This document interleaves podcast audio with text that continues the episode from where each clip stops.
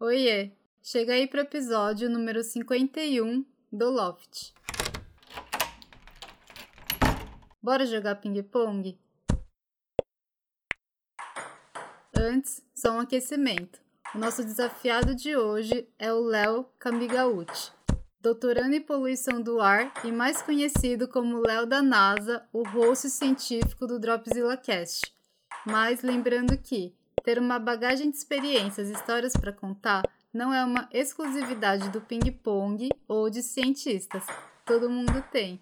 E o ping-pong do Loft vai ser um bate-bola com participante, com perguntas e respostas de bate-pronto. Combinado? Então, pega sua raquete que hoje é dia de ping-pong.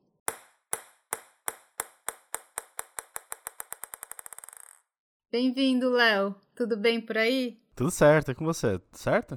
Tudo bem também. Faz tempo que eu não escuto o Dropzilla, eu tô devendo ouvir lá, mas os episódios que você gravou do Geek e do NASA Shuttle tá bem da hora. É, vou dizer que que agora, principalmente os últimos, assim, estão com uma pegada bem diferente. Eu recomendo bastante dar uma olhadinha.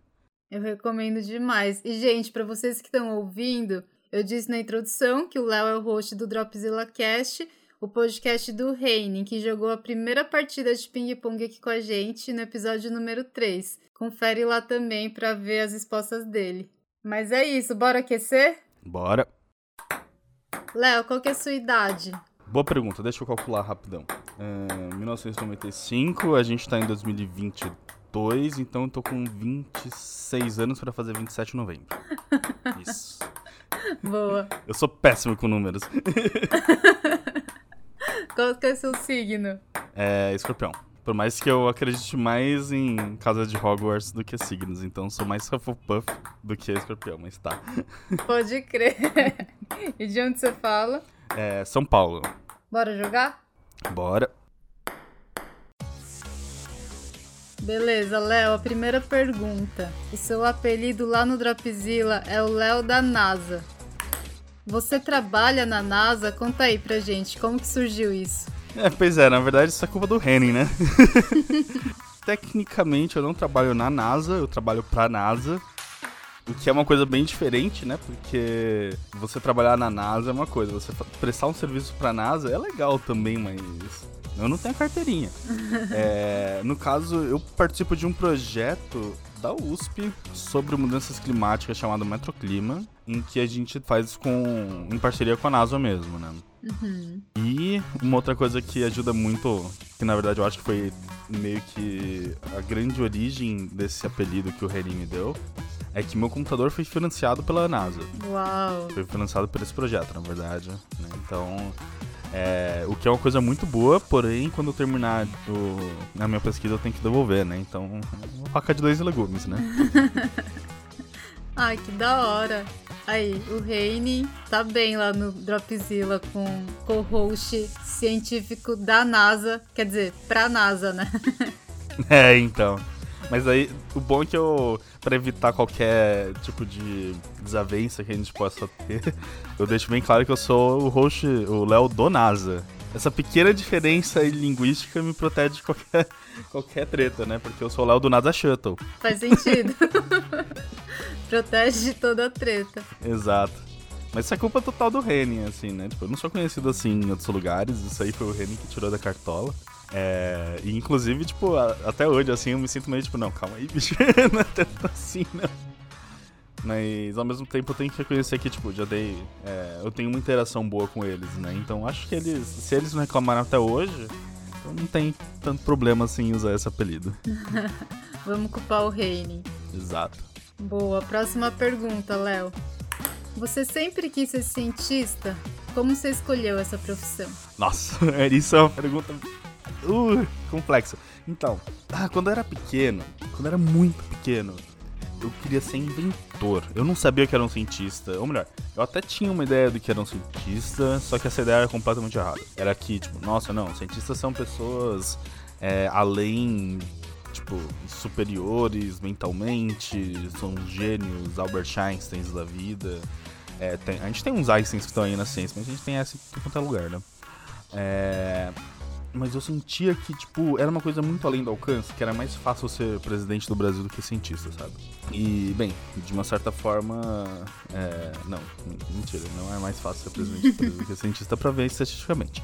Mas Daí eu, eu sempre coloquei as coisas muito longe, daí eu pensei, não, tem que ser alguma coisa um pouco mais terrena, um pouco mais próximo do que eu consigo jogar aqui, vão ser inventor. E mal eu sabia que na verdade inventor e cientista era bem, era bem a mesma coisa, né? Daí eu pensava, não, eu vou trabalhar aí fazendo, não sei, inventando soluções para produtos, coisas assim. É, daí depois de um tempo é, eu comecei a me interessar por astronomia, né? Como toda criança tem que escolher dinossauro, robô ou. Como que é? Dinossauro, robô ou espaçonave, eu acho que é isso, né? e eu, eu, passei um pouco por todas as fases, né? Na fase dinossauro eu tava querendo ser cientista, mas não. Daí eu fui pra fase robô que eu virei inventor. Mas daí tá. Daí astronomia. É, daí comecei a querer ler mais sobre astronomia e tudo mais. Me dediquei bastante tempo na minha infância estudando as coisas pelo, pela revista super interessante pelo Google. Daí eu, eu comecei a pensar, não, beleza, astronauta parece ser uma coisa bem legal, só que imagina, né, você sentar no foguete, que é basicamente uma bomba muito grande que vai explodir para fora da Terra. Imagina se tá errado, né? Isso parece ser meio, meio, meio chato, né? Meio. Não deve ser muito legal se der errado. Então eu prefiro ser o cara que vai desenhar a bomba que o outro cara vai sentar. então aí que eu comecei a pensar em virar engenheiro astronáutico, né? E isso eu tava, tipo, entrando no ensino médio. Chegou no ensino médio, eu fui fazer um técnico. O técnico, ele era para ser em programação, coisas assim, só que daí. É, não lembro o que aconteceu, que no final dos contos minha mãe que foi me inscrever, ela me inscreveu errado, eu fui para edificações de engenharia civil. E eu aprendi lá uma lição muito valiosa de que eu não quero ser engenheiro.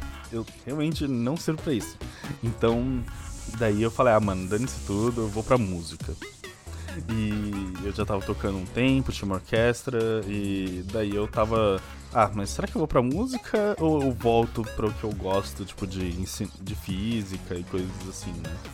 Prestei vestibular na USP pra geofísica, que é uma física aplicada, porque eu sempre pensava, não, física pura é muito número, né? Eu, não, eu sou bem ruim com número, como vocês podem perceber.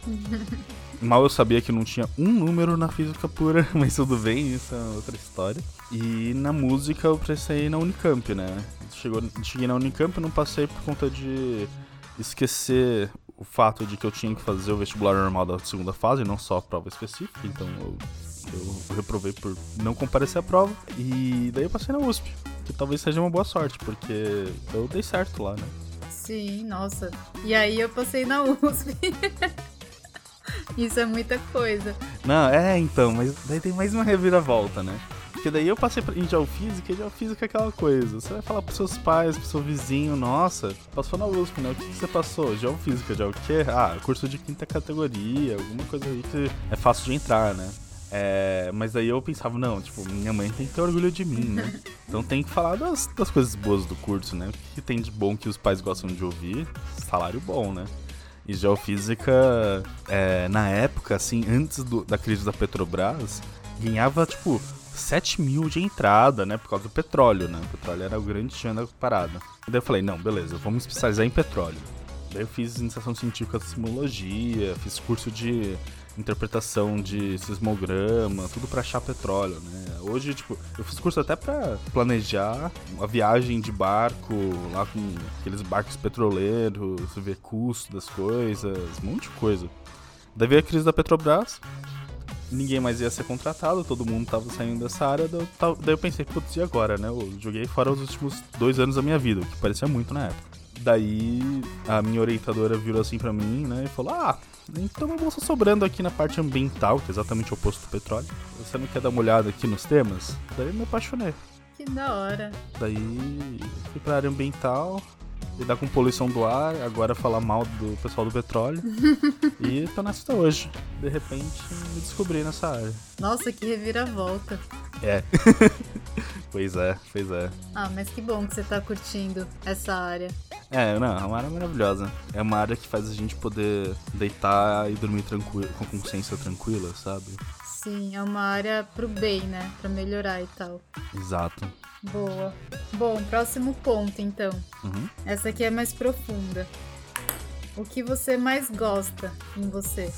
Uh, não sei. uh, eu acho que eu gosto muito de duas coisas. De como eu fico feliz em ver as pessoas bem. E isso é uma, é uma coisa que me deixa muito recompensado, sabe? Eu acho que minha vida seria muito mais triste se, não, se isso não fosse uma recompensa que me fizesse bem, sabe? Uhum. E uma outra coisa que eu gosto é o quanto que eu consigo aguentar tá no meu limite. Se virar voltas da vida em situações assim que eu tava no limite físico e psicológico, né? E eu sempre consegui superar ou no mínimo aguentar. Resiliência. Exato, resiliência. Que da hora. É, eu também fico muito feliz ao ver as pessoas felizes. Isso eu sempre peço para os meus amigos me contarem todas as coisas boas que acontecem com eles, que parece que eu sinto em mim, sabe? Uhum. Parece que tá acontecendo comigo quando eu vejo que tá tudo bem, que deu certo, que aconteceu uma coisa que eles estavam esperando muito. Sei lá, fico muito, muito bem com isso também. Pois é, e deve ser muito difícil para quem não sente isso, né? Tipo, porque a gente tenta ser, a gente, eu acho, luta diariamente para ser pessoas boas e melhores e sem essa parte não tem graça, né? uhum. É, porque se a gente ficar só feliz pelas nossas conquistas, sei lá, é meio triste, né? Porque não é toda hora que a gente vence. É, mas é verdade, né? Assim a gente tá sempre vencendo um pouco, nem que seja pelos olhos do outro, né? Exato. Profundo. Pergunta oposta, Léo. Que você menos gosta em você? Olha, eu não tenho muita certeza hoje em dia o que, que eu menos gosto em mim, porque eu sou meio indeciso nisso, então eu não gosto de várias coisas. Mas eu diria que minha culpa, o tanto que eu me culpo por tudo na vida, é a parte que eu mais tenho que lidar hoje em dia e mais me dá trabalho no psicólogo, sabe? Uhum.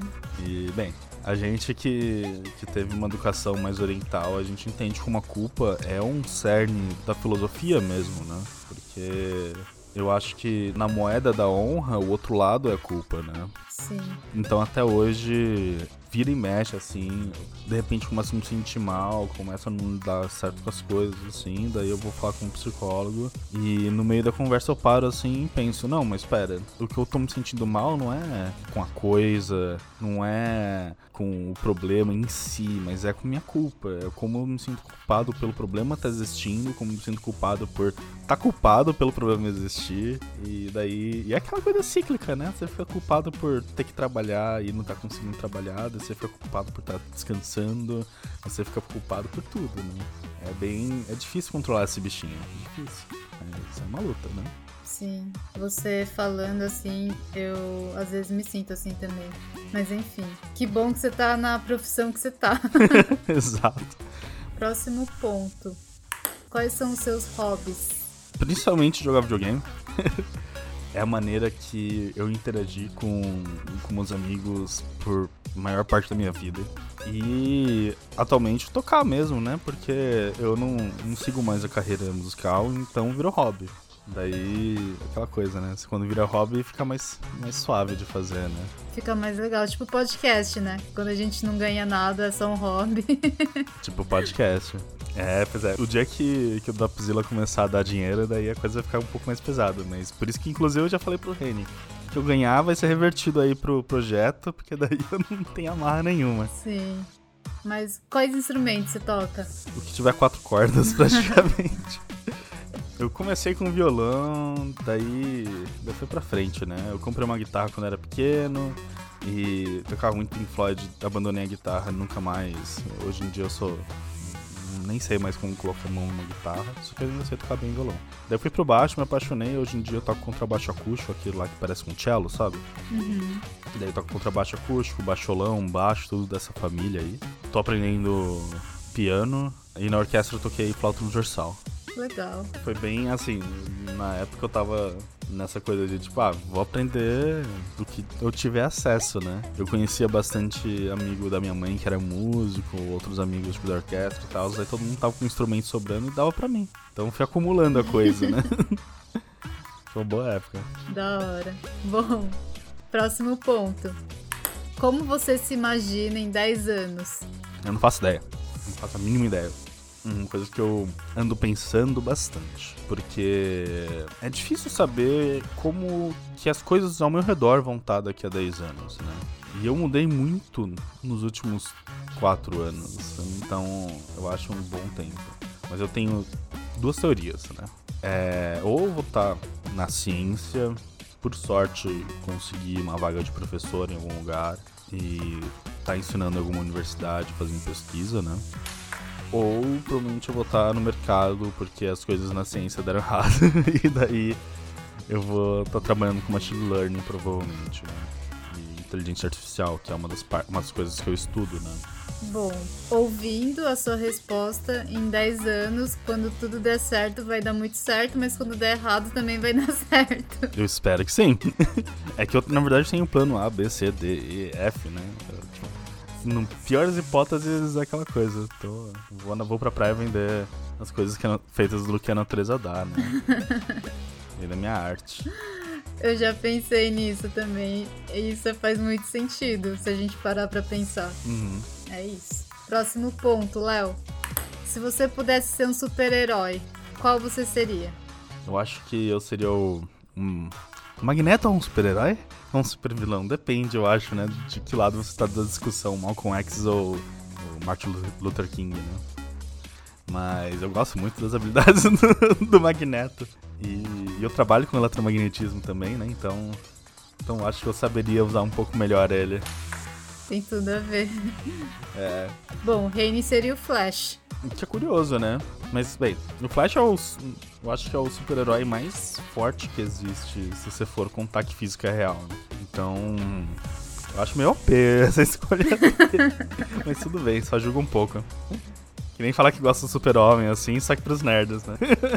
A orelha do Reine deve estar tá queimando agora. Tomara. Bom, próximo ponto. Qual o sonho mais estranho que você já teve? Nossa, tenho um sonho que eu tive quando eu tinha uns 8, 9 anos e até hoje eu, eu vejo isso na minha frente.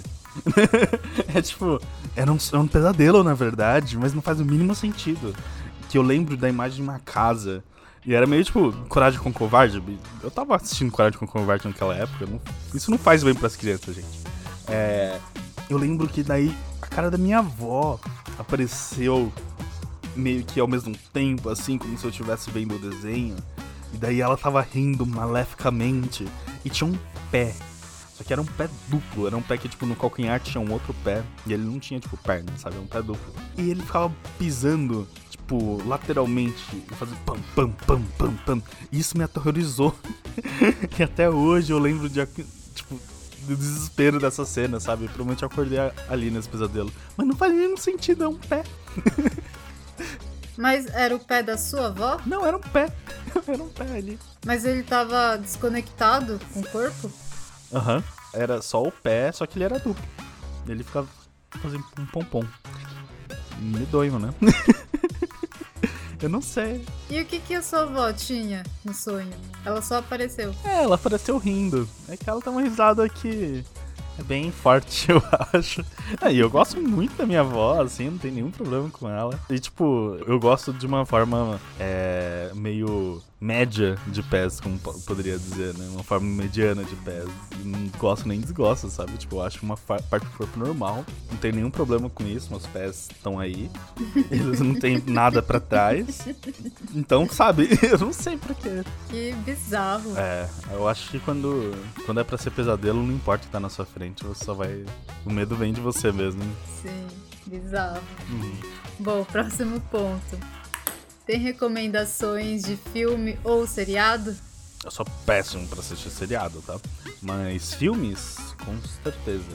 É, pra quem gosta de musical, Come From Away tá na Apple TV. Eu, eu sei que ninguém tá Apple TV, tá? Mas dá pra assistir mesmo assim. Exato. É, eu recomendo muito.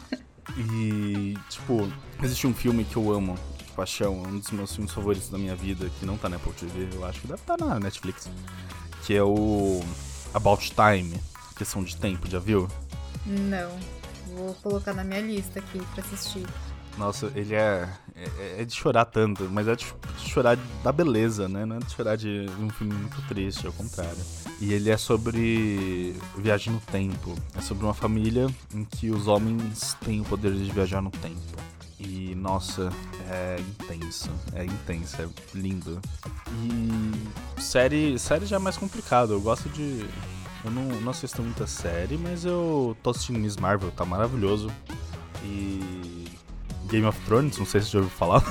Já ouvi falar. Eu não assisti. Você não assistiu? Todo mundo assistiu. Todo mundo praticamente, assistiu. mas eu não assisti. É bom, é bom. Eu também não tinha assistido na época que todo mundo assistiu. Só que daí é, eu comecei a assistir faz pouco tempo, né, com minha noiva. Daí ela é nerd, assim, viciada em Game of Thrones. Tem uns livros e tal, então é muito legal assistir com uma enciclopédia do lado, sabe? Sim. É outra, outra pegada, mas eu, eu, perdi a onda também, mas eu recomendo mesmo assim. Uma série muito boa, muito, muito, muito boa. Impressionante, assim. E tem na Netflix. Netflix todo mundo tem, né? Exato, Netflix todo mundo tem. Mesmo se você não tiver, seu amiguinho tem. Exato. Bom, ainda nas indicações, tem alguma indicação de música pra galera do Loft? Uh, Hairstyles. O último álbum no Hairstyles, meu senhor amado, aquele álbum é perfeito. Tá, não é perfeito, mas é quase. Não é tão perfeito quanto o último álbum da Billie Eilish, né? Mas eu amo esse álbum, é muito bom. Tem uma música em específico que você mais gosta? É, talvez Cinema ou o Music for a Sushi Restaurant, mas o Music for a Sushi Restaurant é a primeira faixa do álbum e eu sempre ouço na ordem, então acaba que é a que eu mais ouvi, então crio um certo apego. Mas Cinema é gostoso demais. Tá, eu vou colocar na edição pra galera do Love te ouvir. Fried rice, I could cook an egg on you. Late night game time, coffee on the stove. Your sweet ice cream, but you could use a flake or two. Blue bubble gum. E último ponto já. O último ponto é para você contar pra gente uma história que você sente orgulho, um dia que foi muito louco, enfim, fica à vontade.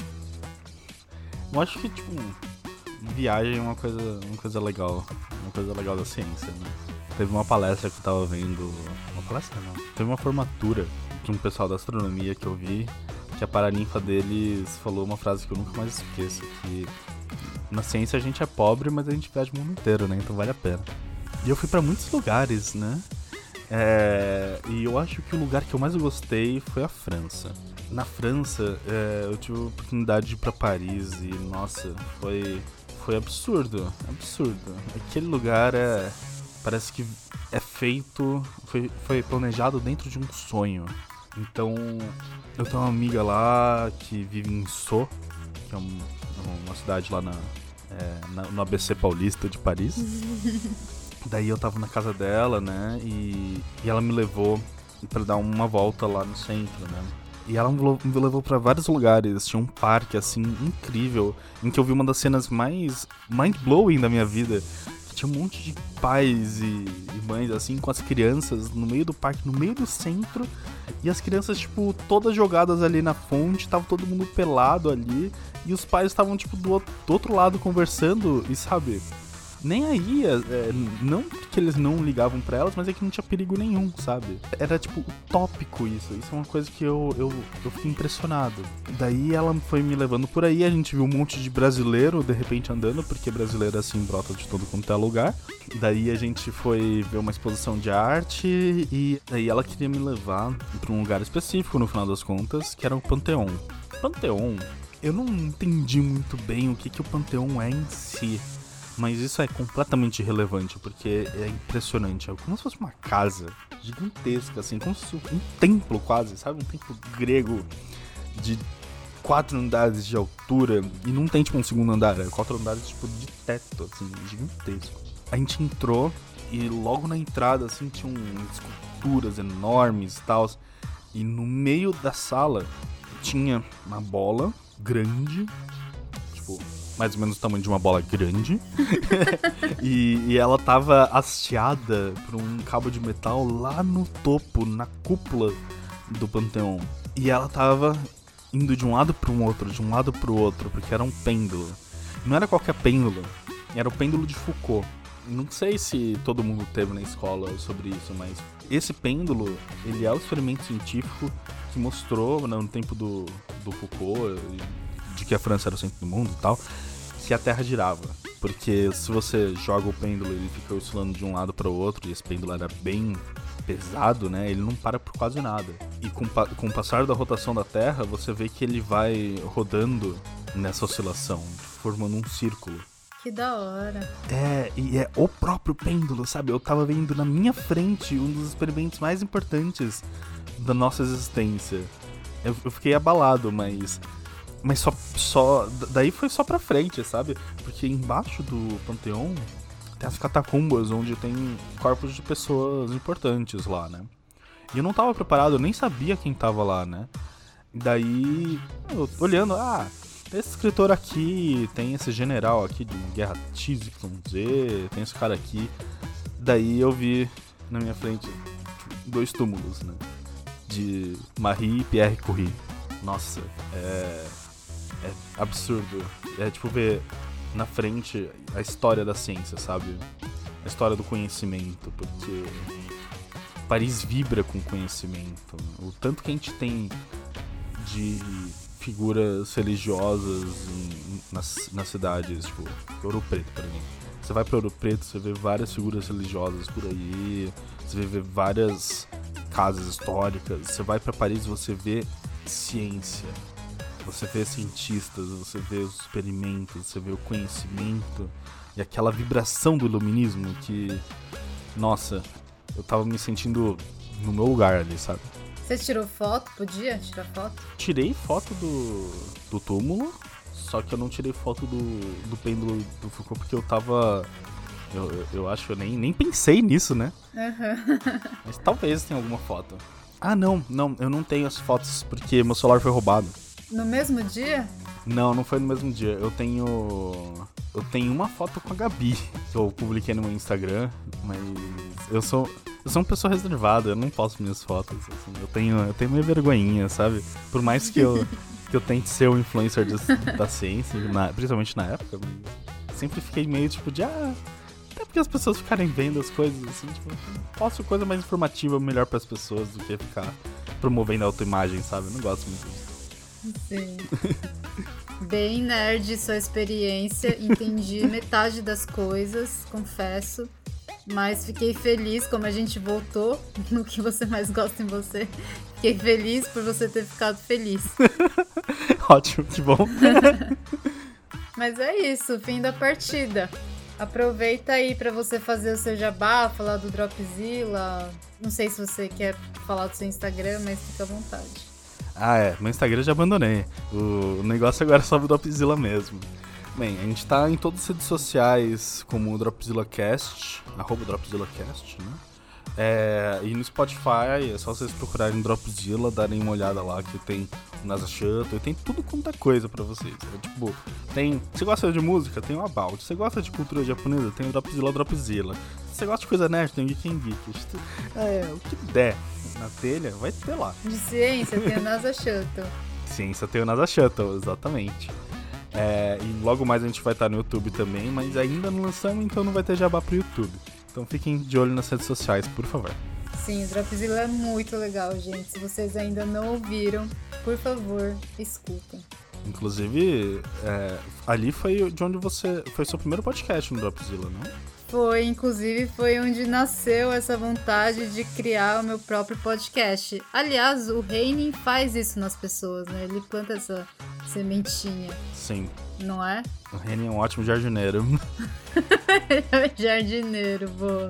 É um jardineiro de ideias. Bom, a gente falou demais do Reining hoje, porque é o nosso amigo em comum. De novo, escutem o Ping Pong com o Reining. Só pra dar um spoiler, quando eu perguntei pra ele como você se imagina em 10 anos, ele falou tipo assim: Ah, velho. Mas, velho, ele já é velho. Aí é fácil, e a né? gente foi pra próxima pergunta. Foi tipo isso. Verdade, eu tinha até esquecido disso. Ai, mas escutem o podcast com o Reine. Tá bem divertido. Melhor resposta. Bom, é isso, Léo. Muito obrigada pelo seu tempo, muito obrigada por gravar aqui de manhã aí no Brasil. E qualquer coisa, conte comigo. É, eu que agradeço pelo convite, pela oportunidade. É nóis. Bom, é isso, gente. Muito obrigada para você também que ouviu até o final. Todas as menções do Léo eu vou postar lá no Instagram, Estúdio do Loft, para vocês poderem ver também. E até semana que vem. Um beijo. Tchau, Léo. Jané.